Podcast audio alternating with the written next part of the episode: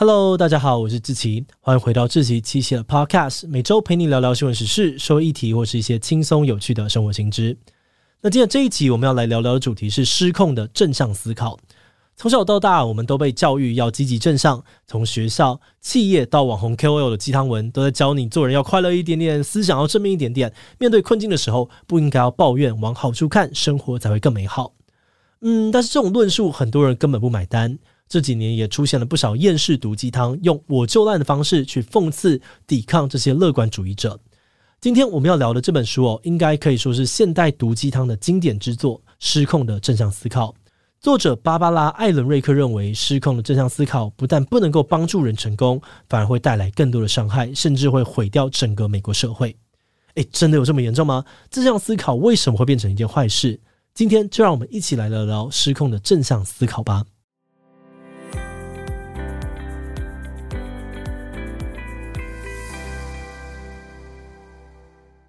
作者艾伦·瑞克之所以会写出《失控的正向思考》这本书，其实跟他的亲身经历有关。他曾经罹患乳癌，在抗癌的期间找资料的时候，却发现每个相关网站、论坛、手册、支持团体都在叫他要试着正向思考，甚至连其他的癌症病友在分享心情的时候，也都超级正向，像是说什么“癌症是人生的礼物”，得到癌症之后我变得更加快乐等等。那听到这些言论的艾伦·瑞克，我就觉得很困惑。他想说啊。得癌症明明就是一件很辛苦的事，为什么大家都故意不去讨论？于是他发表了一篇文章，用力的抱怨化疗很辛苦，保险公司很难搞，粉红丝带超讨厌等等。结果这个贴文立刻引来了大批的网友谴责，很多人批评他这种糟糕的态度只会让自己更痛苦，对于病情毫无帮助，甚至有人告诉他，要正向一点点，癌症才比较容易痊愈。嗯，那如果是普通人，说不定呢就被网友说服，甚至要开始检讨自己了。不过刚好艾伦·瑞克本人是个细胞学博士，他指出，其实现在还没有足够的科学证据证明正向情绪可以杀死癌细胞，所以网友的建议并没有太大的说服力。而且他也不是要否定正向思考，只是不理解为什么大家会这么积极的要求彼此正向，连得癌症都不能抱怨。于是他决定要来认真的研究，透过大量的采访还有资料考察这种失控的正向思考的源头。他为正向思考下了一个基本的定义，那就是要求人在遇到坏事的时候要往好处看，让你觉得眼前的状况并没有那么糟。主张正向思考的人们会认为哦，你的想法会影响真实世界，所以只要心态乐观，就会对现实生活带来好处。而其中最有名的一个案例呢，就是你可能也听过的励志书《秘密》。这本书推广所谓的吸引力法则哦，大概就是说，只要你克服负面的情绪，努力相信好事会发生，那全宇宙都会来帮忙实现你的愿望。举例来说，书里面会教你做一个梦想板，在上面贴上你想要得到的东西或成就，像是车子啦、房子啦、钞票的照片等等。然后你只要每天专注的看着梦想板两三分钟，用力相信自己能够梦想成真，那你最终就能够获得想要的东西。艾伦·瑞克批评啊，这完全就是胡扯，一点科学根据都没有。但是《秘密》这本书哦，却还是在全世界热销了超过五百万本，受欢迎的程度可见一斑。而且艾伦·瑞克指出，《秘密》还算是比较极端的例子。他觉得，其实从人际关系训练大师卡内基、学校、企业到宗教场所，整个美国社会都过度的吹捧正向思考，害怕任何的负面情绪。那么，这种价值观到底是怎么来的呢？根据作者的考察哦，失控正向思考的源头其实是源自于十七世纪基督宗教的科尔文教派啊。不过，这个教派并不是要叫你及时行乐、每天都很 chill 的教派哦。相反的，他们的主张超级严格。科尔文教派认为哦，一个人想要得到救赎，就必须要非常的努力工作，不可以贪图享乐，并且要一直反省检视自己够不够好。而在十七到十九世纪，很多人因为教会的要求，搞得自己压力山大，变得精神衰弱、体弱多病，形成了集体的宗教忧郁。所以到了十九世纪的时候，开始有人站出来，主张要用生活快乐学去对抗科尔文主义。当时新思想运动的发起人昆比强调，人类可以用正向的心灵去克服这种因为宗教引起的忧郁疾病，而且昆比的做法也真的治好了不少人。因此，很多信徒哦选择抛弃科尔文主义，转而相信所谓的新思想。后来，有个推崇新思想的牧师皮尔，又进一步的把里面的正向思考概念发扬光大。不过，在这个阶段呢，正向思考还是比较局限在个人跟宗教领域。它真正开始向大众普及是在一九八零年代。当时美国正经历严重的经济衰退，社会上面出现了很多愤怒又忧郁的员工。这个时候，正向思考就变成老板们安抚员工的工具之一。当时很多的企业会请来所谓的激励讲师，安抚那些被裁员的员工，说：“啊，与其抱怨不公平，纠结为什么公司开除你，还不如想想裁员可能也是好事，下一份工作也许会更好啊。”而至于那些还在上班的员工也一样，企业会告诉他们：“啊，与其抱怨工作条件不好，嫌东嫌西，还不如正向思考，能够保住饭碗就该知足了，要努力一点去赚钱啊。”作者认为最明显的例子呢，就是当时的保险跟直销公司的训练，很少真的去教员工产品方面的知识，反而大力的强调工作态度要热情正向。学员们不只是被要求互相鼓励哦，还要不停的跟自己说：“我好健康，我好快乐，我好棒。”于是正向思考就这样子走入了企业界。很多的美国大公司会买好几千本激励书送员工，花钱请激励讲师演讲，甚至要求员工参加相关的课程。而且这种正向思考运动的规模之大，后来还因此发展出了一条激励产业链。根据书里面引用的数据哦，这个产业在二零零五年的时候价值高达九十六亿美元，其中有很大部分就是这些企业所贡献的。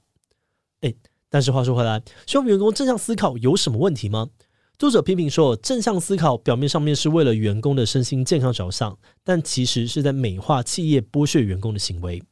假如员工遇到了不公平的待遇，表达出愤怒、委屈的情绪，他也会被公司教育或批评说是你不够正向，别再抱怨了。那在这个情况之下，员工要争取自己的权益，反而会更加的困难。而另外，不止企业界嘲讽正向思考，就连专业的心理学界也来掺一脚。一九九七年，心理学家塞利格曼当选美国心理学协会的会长，开始大力的推广正向思考。塞利格曼不止写书、卖课程、架网站，还亲自担任生涯教练，举办每场要价两千美元的研讨会。他的著作当中提出了一种快乐方程式，大意是说，人的天性跟你所处的环境是很难改变的，而且要做出改变的成本也很高，因此你不如把力气花在个人努力上，训练自己成为更乐观的人。而除了塞利格曼之外，其他也有很多的心理学家写出了各种研究报告，主张性格乐观、快乐的人事业会比较成功，寿命也比较长。但是本书的作者就批评哦，塞利格曼这类的主张呢，同样是把问题推到个人身上，好像人生不顺遂都是我们自己的问题，跟外界因素无关。而这样子的观点呢，会让人逐渐的放弃去改变不公平的环境。至于那些认为正向的人更成功、更健康的研究，作者也批评他们的证据不够充分。没有办法证明到底是快乐的人比较成功健康，还是因为成功健康的人本身就比较快乐。再加上，其实也有些研究指出，乐观的人不见得比较健康。但无论是媒体还是学界，对于这种逆风言论的关注都很低，导致大家最后都只记得快乐跟健康成正比的研究。而这刚好就是《失控正向思考》这本书最担忧的问题，那就是正向思考会让我们看不清现实。毕竟，很多习惯正向思考的人呢，会质疑作者说，就算正向思考没有办法帮人变得更健康或更成功，那也没有什么坏处啊。每天快乐过生活有什么问题吗？但作者的观点是，乐观当然没有问题，他也不反对大家进行内在探索跟自我成长。他诟病的其实是过度乐观，因为这会让人用自己的幻想蒙蔽现实。他觉得这种集体乐观主义导致美国人常常过度自信，容易忽略自己不想看到的警讯。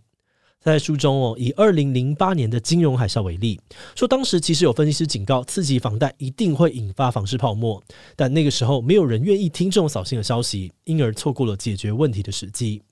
而另外，他也批评说，正向思考就跟最早的科尔文教派一样，虽然一边是要你正向乐观，但另外一边呢是要你刻苦耐劳，但同样都要求你一直自我审查，好像人的心态就只能够有一种标准答案。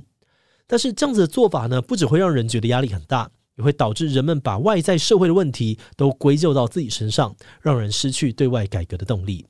他强调，世界是不会自己变好的。真正的正向思考，应该是要带着勇气去正视问题，然后务实的思考解决方法，而不是去解决那些提出问题的人，责怪他们不够正向。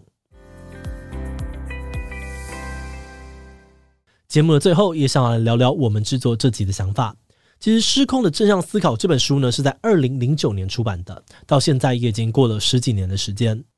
我们在想，当初作者应该没有料到，现在整个世界开始卷起了一股厌世风潮，从哥布林模式到躺平文化，某程度上面都是对于正向文化的反扑。所以现在读这本书呢，反而让我们更深刻的意识到，现代社会精神的脉络一点都不觉得过时。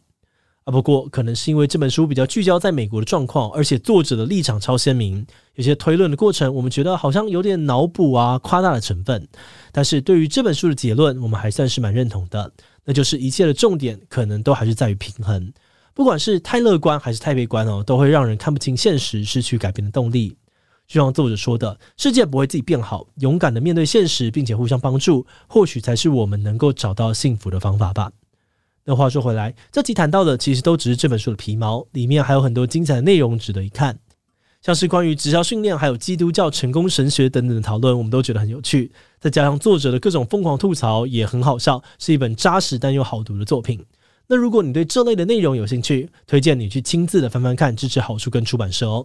好的，那我们今天关于失控的正向思考介绍就先到这边。如果你喜欢我们的内容，可以按下追踪跟订阅。另外，我们在 EP 两百也讨论过一个习得无助的议题。你会不会常常觉得有种想振作却又好无力的感觉呢？这虽然感觉很软烂哦，但有的时候这种无力感可能不是你的错，而是大脑的问题。这到底是怎么一回事？如果想要摆脱这个状况，可以怎么做呢？如果你对这个议题感兴趣，很欢迎你收听 EP 两百，我们会把链接放在资讯栏。如果是对于这集内容，对我们的 Podcast 节目或是我个人有任何的疑问跟回馈，也都非常的欢迎你在 Apple Podcast 上面留下五星留言哦。